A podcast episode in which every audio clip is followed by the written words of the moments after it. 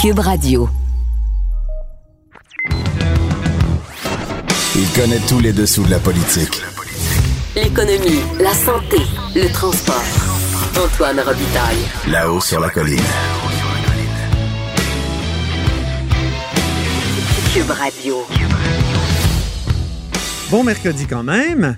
Aujourd'hui, à la haut sur la colline, de retour en studio, Véronique Yvon du Parti québécois vient nous parler de la motion qu'elle a fait adopter à l'unanimité pour que les députés de l'Assemblée nationale aient enfin accès à un vrai congé parental en bonne et due forme.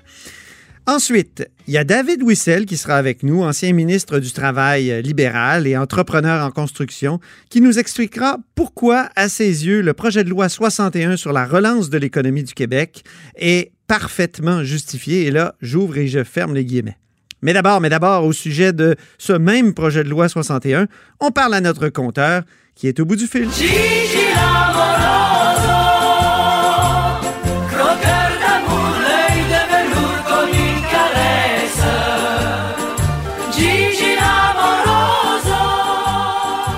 Bonjour Jean-François Gibault. Bonjour Antoine. Il va falloir que tu viennes au studio là, parce qu'il est ouvert. Il est rouvert, monsieur. Hey, la, la, réouverture euh, du Palace Royal de Cube, ben, certainement, je vais aller, je vais aller te rejoindre avant. Le déconfinement, on est assez bien dans ce studio-là, c'est formidable. Alors, primeur du compteur, on est d'autant mieux que une primeur. Euh, projet de loi 61, ce vaste projet dont je vais lire le titre, Jean-François loi visant la relance de l'économie du Québec et l'atténuation des conséquences de l'état d'urgence sanitaire déclaré le 13 mars 2020 en raison de la pandémie de la COVID-19. Ouf, c'est presque aussi long que la hmm. question du référendaire de 1981. 80. Euh, c'est long, puis euh, disons, c'est long et ambitieux, disons.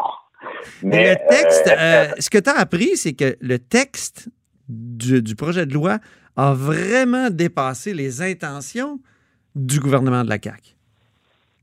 Ben oui, exactement. Parce que peut-être qu'il faut, résumer, dans le fond, ce projet de loi au titre un peu ronchement vise en réalité à accélérer le cheminement de 202 projets d'infrastructure au Québec beaucoup de maisons des aînés, donc parce que évidemment le, gouvernement a raison de dire on, a promis de s'occuper des CHSLD, souvent les bâtisses sont vétus, ben euh, eux ils vont remplacer ça par des milieux de vie plus intéressants. Donc il dit ça, il y en a beaucoup des projets accélérés, il y a beaucoup de projets dans le milieu de la santé, il y en a beaucoup dans le milieu scolaire, il y a quelques projets routiers aussi.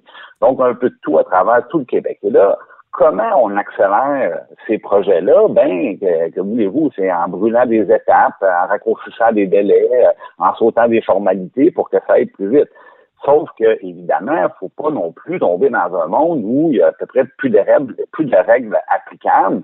Et euh, à ce moment-là, ben, on, on, se rend vulnérable à un passé euh, dans lequel on veut pas revenir, là, euh, habité par la, la collusion, la corruption, des choses comme ça. Et c'est ce qui est arrivé rapidement quand on a vu hier soir en commission, bon, le comité de suivi de la commission Charbonneau dire, nous, on pense que cette écriture-là est tellement large que oui, ça met à risque les marchés publics, donc les contrats donnés par le gouvernement, puis on, on risque de retomber dans les abus du passé. Mais là, pour expliquer ce qui est arrivé, tu as une image. Ben oui, parce que là, moi, ça, m'a un peu comme un peu tout le monde, ça m'a un peu surpris de voir un projet de loi qui allait aussi loin. Alors, euh, bon, j'ai fait des appels, puis là, j'ai dit, ma donc, vous, vous vouliez vraiment vous donner euh, une carte blanche, faire ce que vous voulez. Puis là, ce qu'on m'a expliqué à plusieurs endroits, c'est que c'est un petit peu euh, comme quelqu'un qui embauche un peintre et qui lui dit, pourrais-tu, s'il vous plaît, me dessiner un chat?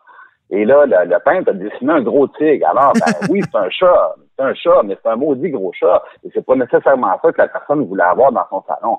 Alors, c'est un peu ça qu'on m'a dit. je vous donne un exemple très, très simple. On lit le préambule du projet de loi. Moi, la première fois que je suis tombé en bas de ma chaise, c'est en disant que le gouvernement se donnait l'immunité judiciaire, rien de moins, la protection contre les tribunaux, euh, non seulement pour le gouvernement, pour les ministres eux-mêmes ou les personnes qui les représentent. Donc, ça va très, très loin. Et là, je, moi, je m'informe auprès, du, euh, par exemple, des gens du cabinet de Sonia Lebel. Je dis, avez-vous vraiment l'intention de protéger quelqu'un qui serait visé par des, par exemple, par des, des accusations criminelles? Si on parle de fraude, notamment. Ben oui. Puis là, puis là, il dit, non, non, pas du tout, c'est pas, pas, pas, ça qu'on veut faire. On parlait beaucoup plus de poursuites dans, dans, dans le cadre de sanctions pénales ou de poursuites civiles, mais de toute manière, euh, même si le gouvernement, euh, si le, Parlement québécois vote 20 lois qui les met au-dessus des poursuites criminelles, ben ça fonctionne pas. C'est une juridiction qui est fédérale, puis ça serait tout de suite invalidé par, par les tribunaux. Bon, parce qu'on on aura un problème constitutionnel. Alors, on nous dit, ben, la, la rédaction est très large, mais c'est pas ça qu'on voulait faire, par exemple. Euh, autre chose, au niveau de l'environnement, ben, ce qu'on voulait faire, c'est dans les étapes préliminaires. Par exemple, je donne l'exemple euh, d'une compagnie qui doit produire une étude d'impact environnemental pour un de ses projets. Ben, c'est elle, la compagnie, qui doit embaucher quelqu'un, produire l'étude et la soumettre au gouvernement, au ministère de l'Environnement, qui va vérifier, bon, si c'est un projet qui a des impacts importants.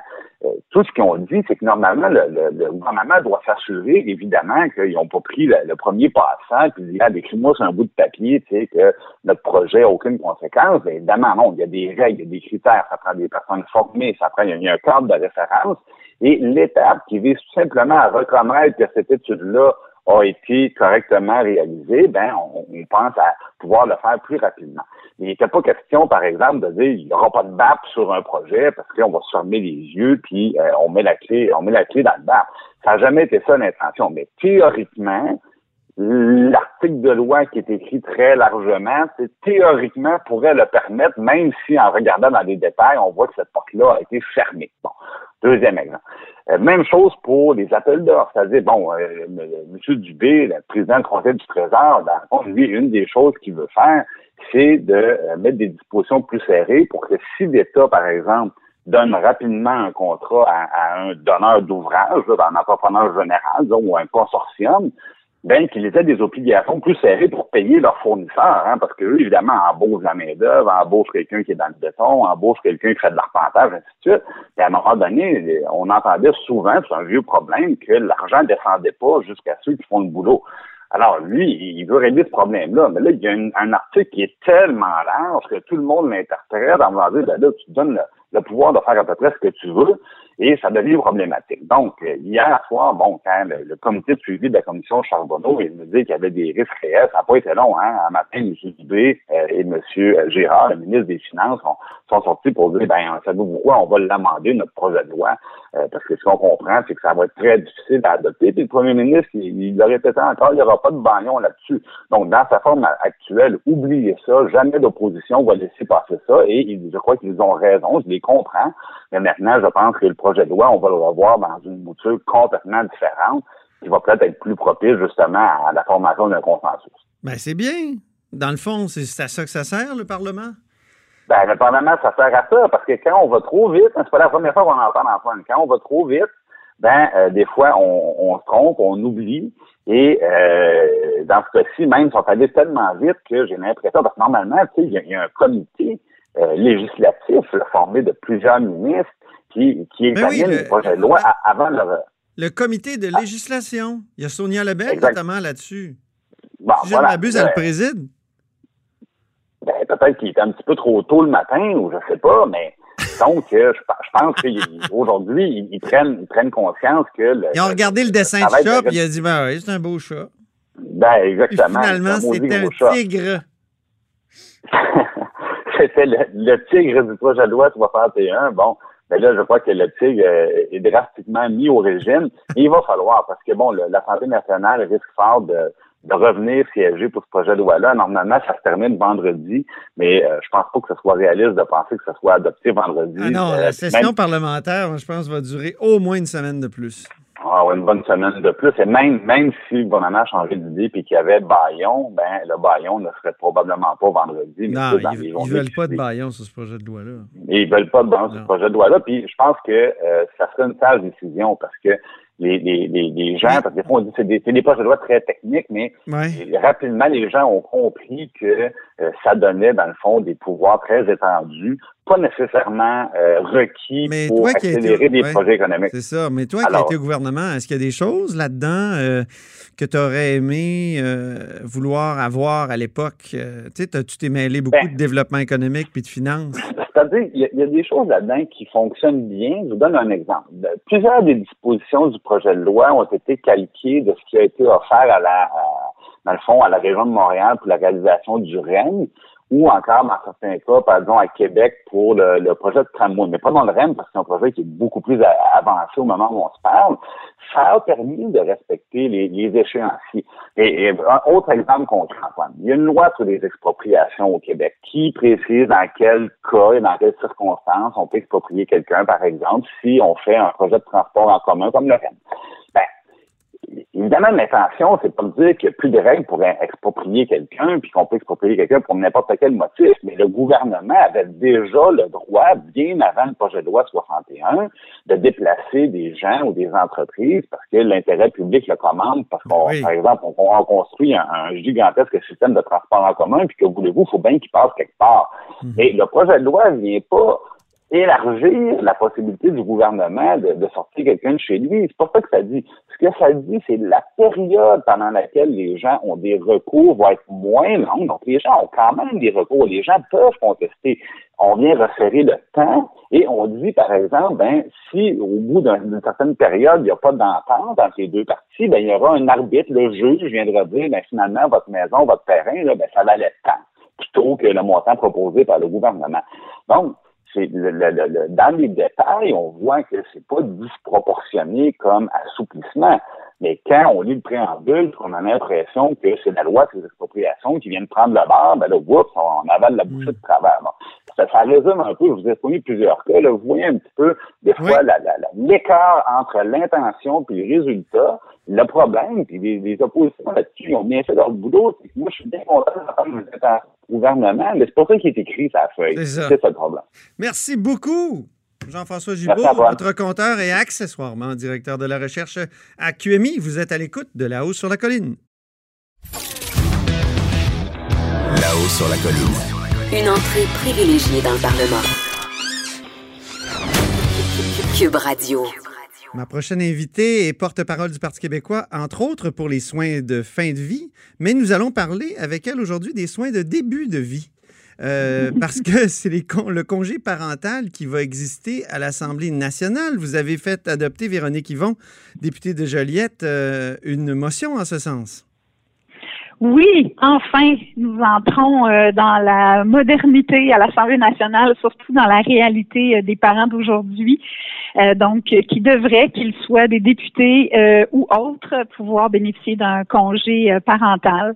Alors, oui, on a réussi aujourd'hui enfin à franchir ce pas à l'Assemblée avec une motion que j'ai déposée et qui a été adoptée à l'unanimité.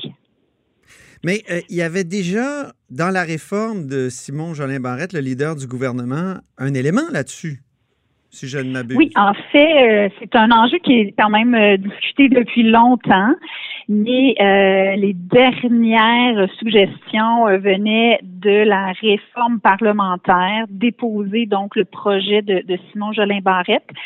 Mais le risque qu'il y avait avec ça, c'est qu'évidemment, c'est pas à proprement parler un, élément de, réforme parlementaire. C'est un élément vraiment de conciliation famille, travail, politique. C'est un élément relié aux conditions de travail des élus, plus que des règles de l'Assemblée nationale, des commissions parlementaires, des temps de parole, on se comprend. Donc, la crainte, c'était évidemment que ce soit noyé dans des mois et des mois et des années de débats sur une réforme parlementaire, alors que c'est une urgence euh, surtout avec un Parlement qui est euh, maintenant enfin paritaire, de plus en plus de jeunes élus. On veut qu'il y ait toujours plus aussi de femmes et de jeunes élus. Donc, c'est quelque chose qui est urgent et c'était un anachronisme que ça soit toujours pas prévu. Donc, le risque, c'était que ce soit noyé là-dedans ou que ça soit noyé dans d'autres démarches. Donc, l'idée aujourd'hui, c'était vraiment de le sortir pour que ça soit un enjeu propre. Et euh, je pense que c'était le bon pari parce que tout le monde a, adhéré à la, à la proposition. Oui, même un, de vos anciens hein, collègues, euh, un de vos anciens collègues qui a été ministre de la Famille aussi, Luc Fortin, euh, vous félicite sur Twitter. Luc Fortin, donc euh, un ancien libéral élu dans, la région de l'Estrie. Il dit très heureux de constater que ce dossier avance. Il est, il est nécessaire que l'Assemblée nationale pose ce geste afin de faciliter la conciliation travail-famille. On sait que lui, il a souffert de, de, cette mauvaise conciliation travail-famille à l'Assemblée nationale.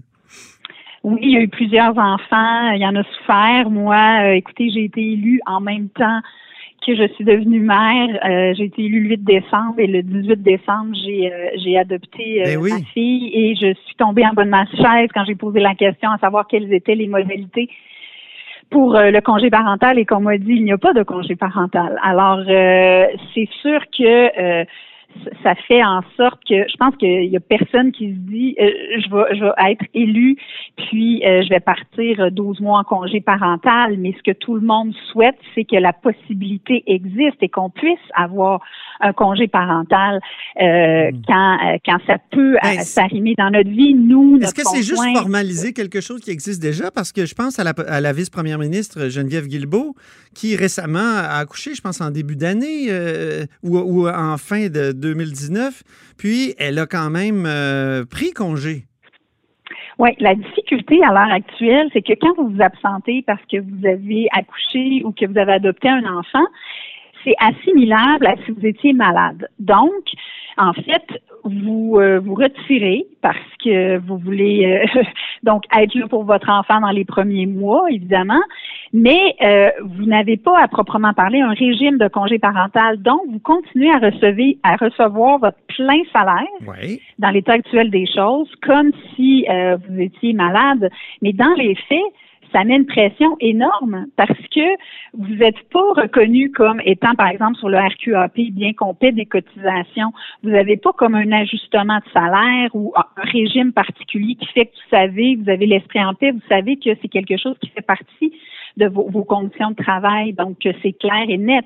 Donc, vous avez toujours cette pression-là ben, de ne pas partir trop longtemps parce que le congé parental, est-ce qu'il est vraiment existant? Non, il n'y a rien qui prévoit ça dans nos lois, dans nos règlements qui gèrent les, les élus. Euh, donc, vous avez votre plein salaire. Euh, je dis pas que c'est une mauvaise chose, mais Ouais, en même temps, c'est pas bien, la réalité. C'est pas la réalité des Québécois.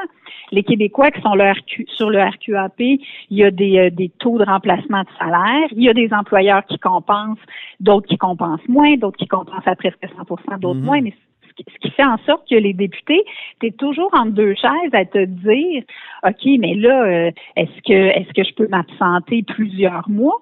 Euh, et ça se vit autant chez euh, les femmes députées que les, les pères qui, euh, dont les conjointes vont, vont avoir un enfant. Alors, c'est ça qui fait en sorte que c'est toujours comme si le chronomètre part, puis comment on, on vit ça. Alors, je pense qu'à partir du moment où c'est prévu nommément, puis là, c'est un comité indépendant qui va faire les recommandations sur les modalités du congé, et en même temps, de voir comment on exercice, euh, comment on exercice, comment on exerce notre rôle euh, de député pendant ce temps-là. Est-ce qu'on peut, par exemple, céder notre vote à un collègue, Ah. euh, pouvoir donc être coopté? Est-ce qu'on peut voter à distance, enregistrer notre vote? Parce que c'est important, évidemment, on veut continuer Ben oui. à représenter la voix de notre monde. Donc, moi, j'ai plein d'idées là-dessus. Continuer, Mais je pense que c'est ça le- oui, ben en fait, c'est La on présence au même- comté? Oui, c'est ça, la présence au comté. Euh, Est-ce qu'on peut donc être jumelé avec un député qui peut euh, donc euh, assumer une partie de notre travail de représentation, mais aussi à l'Assemblée nationale porter notre voix, soit en portant notre vote, donc que ce collègue-là à qui on confie l'exercice de notre vote se lève, par exemple, Mhm. deux fois, ou qu'il compte pour deux, ou qu'on puisse voter à distance et que notre vote soit enregistré. Mais Donc, déjà, euh, moi, je pense qu'il y en a plein de distance possibilités. avec la pandémie. Est-ce que la pandémie a ouvert la porte un peu à une flexibilité plus grande, a montré qu'il y a des choses qui étaient possibles? Euh, des- des- le Je- Parlement à distance, c'était possible? Ben, je le crois sincèrement. Je pense que c'est beaucoup de, de pistes qu'on explorait euh, dans le passé, puis on avait l'air des extraterrestres quand on amenait ça. Euh, moi, j'ai déjà dit, par exemple, pour une meilleure conciliation travail-famille, pourquoi en dehors des périodes où nous siégeons au Salon Bleu à l'Assemblée nationale, pourquoi les commissions parlementaires pourraient pas se faire davantage de manière virtuelle? Parce qu'on sait bien que si vous recommencez euh, un mois avant en janvier, même chose en septembre, au mois d'août, ben ça fait des semaines où vous n'êtes pas non plus dans votre circonscription, vous pouvez pas voir le, le soir votre, votre famille, par exemple. Donc, pourquoi on n'envisage pas ça? Et là, je pense qu'on a vu qu'on était capable, et il y a encore euh, place à l'amélioration, c'est certain, mais on a vu qu'on est capable de faire des travaux de manière virtuelle tellement et de pénible, réunir des députés à distance. C'est pénible, pénible à regarder, Véronique Yvon, là, par exemple. Puis les Zooms, on est tellement tannés. Ben, on est vraiment tanné, mais euh, l'idée, je pense que dans le futur, ça va pas être de ne faire que des zooms, ça va être d'avoir un meilleur équilibre. Puis le gros de nos sessions vont se faire en présence. Évidemment, euh, il faut le dire, j'imagine que les parents adoptants vont aussi avoir le droit parce qu'on sait qu'au RQAP, c'est pas le cas. Oui, et donc c'est un combat que j'ai mené euh, ben récemment pour l'équité de traitement pour les parents adoptants. Et je dois vous dire que dans la foulée de ça, et de, de, de me replonger aussi dans toute la question de des congés parentaux, de l'importance que ces congés-là ont pour les enfants et bien sûr pour le lien d'attachement avec les parents, que les enfants soient adoptés ou biologiques. C'est sûr que je me suis dit, ça n'a pas de bon sens encore que l'Assemblée nationale n'ait pas mhm. formellement reconnu un congé parental. Donc, ça m'a poussé encore plus à, à dire on n'attendra pas encore euh, que euh, ça vienne, euh, je sais pas, du bureau de l'Assemblée nationale, d'une réforme parlementaire, de la présidence. On va faire adopter une motion, puis là, c'est formidable. Ça va être, oui, pour autant les naissances biologiques que les adoptions. Et le comité va devoir arriver cet automne avec les recommandations pour que ce soit en place. On a mis dans la motion on apprend avec le temps. On a mis dans la motion un deadline, donc euh, un délai, une date butoir, pour ne pas vous parler en anglais, n'est-ce pas? Une échéance ou une date butoir, je vous connais. Donc, euh, de décembre, et euh, tout le monde a adopté la motion avec cette date-là. Fait que je pense que c'est très réjouissant aujourd'hui, pas juste pour les élus, mais pour le signal qu'on envoie à la société que la conciliation famille-travail, c'est fondamental partout. Merci beaucoup, Véronique Yvon. Merci de votre intérêt. Au revoir. Député de Joliette euh, du Parti québécois et porte-parole de plein d'affaires. Là-haut sur la colline. La politique autrement dit. Cube Radio. Au bout du fil, il y a David Wissel, euh, PDG d'Uniroc et ancien ministre du Travail. Bonjour, David. Bonjour, euh, M. Robitaille. Là, je veux parler du projet de loi 61. Vous avez été ministre euh, vous-même et puis, en même temps, euh, vous êtes un entrepreneur, vous avez travaillé, puis vous travaillez toujours euh, dans le domaine de la construction, notamment des routes. Est-ce que vous trouvez que ce projet de loi, le projet de loi 61, là, pour relancer l'économie du Québec, est justifié? Oui, euh, parfaitement, parce que on vit un contexte euh, extraordinaire, très particulier avec le COVID. Et ce que le gouvernement veut s'assurer, c'est que le secteur économique qui, qui peut donner des retombées très rapidement euh, au Québec, des, des retombées locales, il faut le dire, c'est le secteur de la construction. Mhm. Et est-ce est qu'il euh, y a tant d'embûches que ça dans des projets au Québec? Parce qu'on a l'impression avec le projet de loi 61 qu'on veut suspendre euh, à peu près euh, tous les processus de, de, vérification, les contrepoids. Est-ce que c'est nécessaire de, de, prendre ces, ces moyens-là qui, sont, qui semblent assez radicaux à première vue? Ben, j'ai pris connaissance du projet de loi. Je viendrait modérer vos propos parce que le mhm. projet de loi, quand même, vise 202 projets qui sont vraiment bien identifiés. Ces projets-là étaient déjà dans le plan d'action gouvernemental. Alors, ce que le gouvernement vise à faire, c'est à devancer leur réalisation. Mm-hmm. Et euh, souvent, les gouvernements ben, ne peuvent pas dépenser euh, plus que tant de milliards par année parce qu'ils ont une capacité d'emprunt, une capacité d'endettement. Mais là, on est dans un contexte particulier, puis on veut créer de l'emploi, puis sauver des, des, vies, puis des familles. Alors, à la base, c'est d'accélérer une liste de projets. Et également, il faut dire que dans notre société, on s'est donné des règles de gouvernance avec euh, des étapes à suivre, avec des délais, des études alors que qu'on pense au niveau euh, de l'expropriation. Ben, quand on veut exproprier euh, un terrain pour euh, pouvoir agrandir l'hôpital, ben là, il y a tout un mécanisme qui est déjà prévu dans une loi. Ben là, on vient donner des accommodements pour accélérer ce processus-là pendant un certain temps. Oui, c'est La même chose au niveau de la faune. On, combien de fois on a vu des dossiers s'étirer pendant des années parce que, bon, euh, il, y a, des mécanismes qui doivent être faits, qui sont enchâssés dans la loi, qu'on pense au BAP ou à des études environnementales.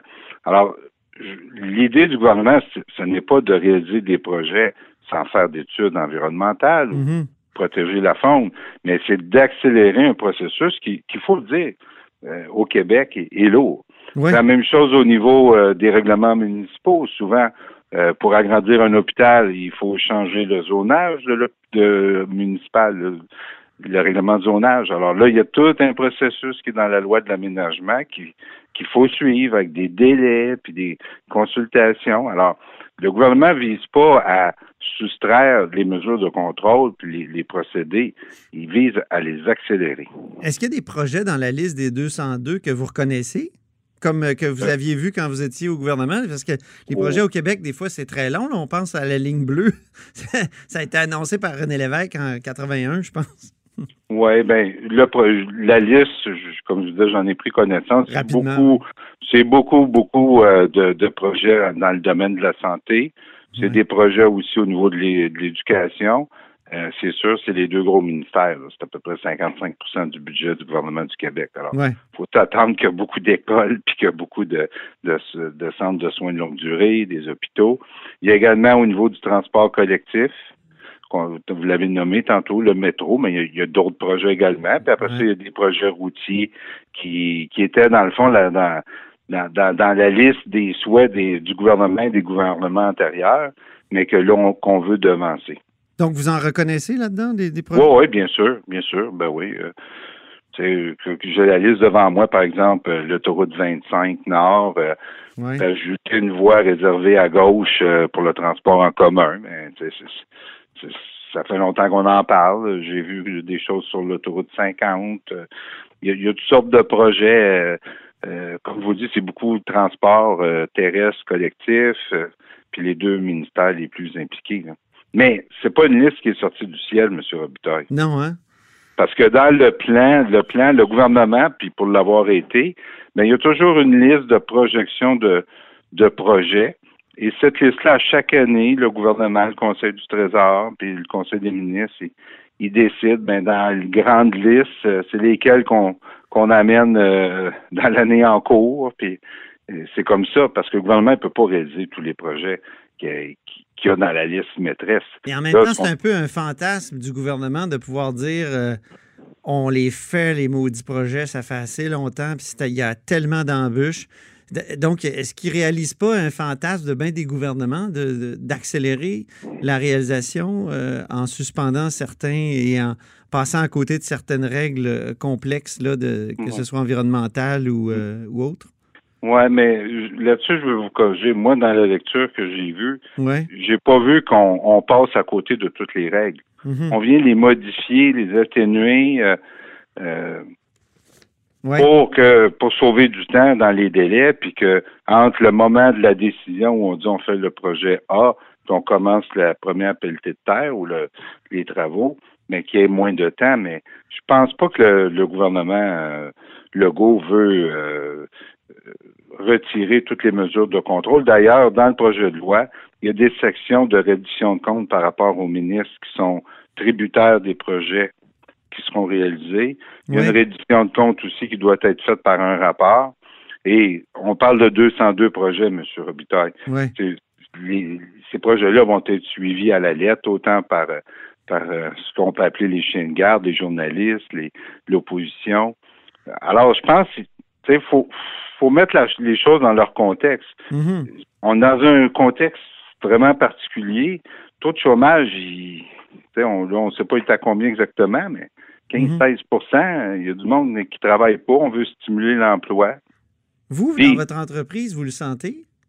Euh, ben, bien, ben, bien franchement, je dois vous dire que avant le confinement, le secteur de la construction au Québec allait très bien. Ben oui. Il faut, le dire, c'était le plein d'emploi au Québec, taux de chômage autour de 5 Tout le, le secteur de la construction travaillait à fond de train. Euh, présentement, nos entreprises travaillent encore à fond de train. Alors ça, c'est un autre élément aussi. Le gouvernement peut bien vouloir faire tous les projets, mais l'industrie de la construction a une capacité à livrer un certain nombre euh, d'ouvrages. Mais ben oui. Puis ben on est dans la construction, on fonctionne avec des, des hommes et des femmes qui détiennent des cartes de compétences de la CCQ. Euh, ces gens-là, euh, ils, ont, ils sont, sont, sur des listes. On peut pas. Même matin, M. Robitaille, je peux pas vous appeler puis vous demander pour euh, venir conduire une paveuse sur un chantier. Vous n'avez pas vos cartes de la CCQ. Alors, il y a toute la question. Oui, j'aurais peur. Peut-être la qualité du pavage serait déficiente aussi à la fin. oui. mais, mais, Quoi qu'au Québec, ça arrive souvent hein, que la qualité du pavage n'est pas, euh, pas terrible. Effectivement, mais, mais, mais le secteur de la construction elle a une capacité par sa main-d'œuvre, elle a une capacité aussi par ses équipements. Euh, les équipements, il faut les avoir, les camions pour transporter ben les granulats, le, béton, euh, il faut les avoir. Alors, quand tout ça roule déjà presque à 100% ben le gouvernement ne peut pas dire je vais faire 200% c'est impossible. Donc, est-ce que ça sert vraiment à quelque chose pour euh, stimuler le monde de la, construction si vous êtes déjà à 200% Oui, ben je pense que oui, parce que il y a moyen de s'adapter. Euh, les projets aussi, le projet de loi est, adopté. Le projet de loi 61 est adopté euh, dans la présente session. Ne euh, faut pas penser que deux jours après, les 202 projets vont commencer. Oui, oui, c'est ça. il y a quand même des autorisations, il y a des processus à faire. Les processus ne sont pas tous subrogés. Non. Il y en a là-dedans qui vont demander des expropriations, qui vont demander des changements aux règlements municipaux. Alors, c'est pas vrai que les 202 projets vont, vont partir dans les six prochains mois. Les expropriations aussi, ce que j'ai compris, c'est qu'on réduisait la possibilité de contester l'expropriation. on réduisait le délai, mais on on, on, fait pas en sorte là, de, l'annuler. Euh, Est-ce que ça peut créer de, la surchauffe, un projet de loi comme celui-là dans le monde de la construction, si vous êtes déjà très, très occupé? Euh, est-ce qu'il peut y avoir une hausse de prix à ce moment-là, une hausse des prix? Ben, c'est difficile à dire. Votre question est très hypothétique. Moi, dans mon cas, présentement, j'ai un, bon carnet de commandes. Euh, mais est-ce que j'ai de la place pour en faire plus? La réponse est oui. Euh, puis il faut regarder aussi les disparités régionales. Il faut, faire attention. Des, des fois, moi je suis dans les Laurentides, c'est une des régions qui économiquement bouge le plus au Québec, mais les gens qui sont peut-être dans le Bas-Saint-Laurent, puis au Saguenay, mais peut-être la construction roule moins bien. Fait qu'il y a eux autres qui ont peut-être plus de place, plus de capacité que qu'on peut en avoir à certains endroits. Mm-hmm. Ben, merci beaucoup, David Wissel, pour ce, regard là, sur le projet de loi 61 de la perspective d'un entrepreneur et un ancien ministre. Parfait, merci bien. Merci. Donc, David Wissel est PDG d'Uniroc et ancien ministre du Travail euh, à l'air Charret. Vous êtes à l'écoute de là-haut sur la colline. Cette émission est maintenant disponible en podcast. Rendez-vous dans la section balado de l'application ou du site cube.radio pour une écoute sur mesure en tout temps. Cube Radio, autrement dit. Et maintenant, autrement écouté.